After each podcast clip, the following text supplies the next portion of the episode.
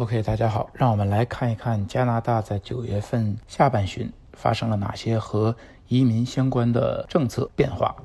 首先，在九月十六日，加拿大移民局再一次发布了超级签证的申请指引。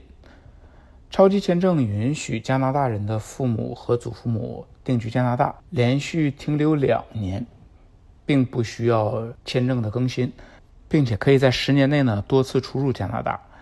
该签证全年开放，是父母担保计划的一个替代品。由于父母担保计划需求量大、空间有限，那这个超级签证就为家庭团聚提供了更大的确定性。对于需要临时居民签证，也是 TRV 的呃其他国家的公民来说呢，到加拿大就更加方便，也特别有用，因为他们不用不断的重新去更新签证。加拿大甚至不能以呃，健康或者是犯罪为由拒绝超级签证的申请，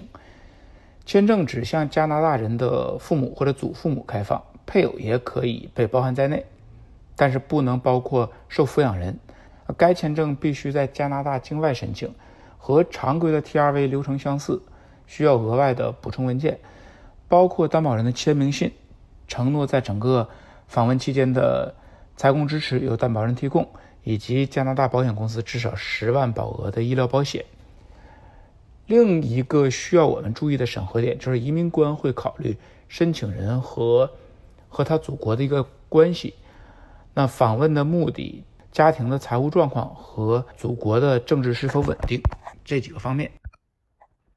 另外，在同一天，也就是九月十六日，爱德华王子岛定期进行了每月的移民抽签儿。共邀请了一百四十三名移民候选人，其中一百二十九份给了快速通道和劳动力影响类别的申请人，其余九份邀请给了该省移民系统中最低分七十二分的商业类影响候选人。这是加拿大海洋省今年第八次抽签，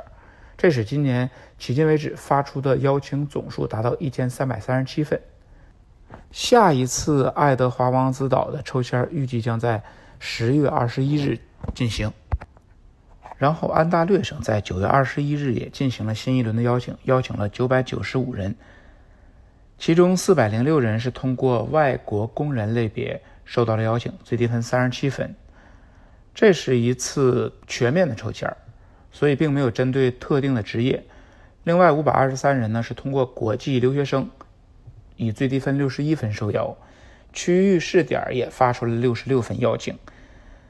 三十六份是发给外国工人，三十份是发给国际学生。然后根据媒体报道呢，在九月二十七日的午夜开始，印度的呃航空旅客将可以再次入境加拿大。那这些旅游者呢，仍然必须遵守公共卫生措施，比如核酸检测，而且有可能被隔离。B.C 省邀请了七十四名技术工人，是在九月二十一日这一天发布的消息，最低分八十分。二零二一年到目前为止呢，B.C 省已经发出了超过八千六百六十一份省提名的邀请。九月二十二日，安大略省又邀请了七十二名移民申请人，其中区域试点邀请了七名申请人，这个呢并不需要打分。另外有六十五个名额发给了省里的。常规移民类别，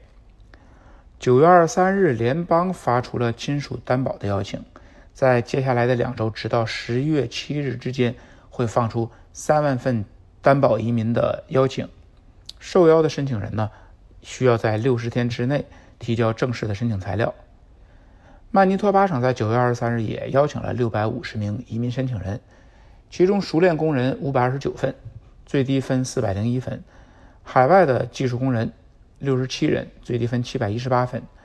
国际教育类别受邀五十四人，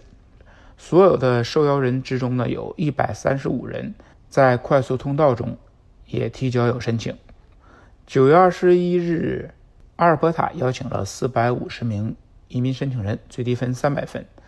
今年阿尔伯塔省已经发出了五千三百四十二份邀请。年度的总计划呢是。招募六千两百五十位新移民。萨斯科彻温省在九月二十七日呢进行的抽签，三百九十一人受邀，其中有一百五十二人呢是通过快速通道，二百三十九人是通过紧缺职业，最低分七十一分。另外，B.C 省在九月二十八日进行的两次省提名抽签中呢，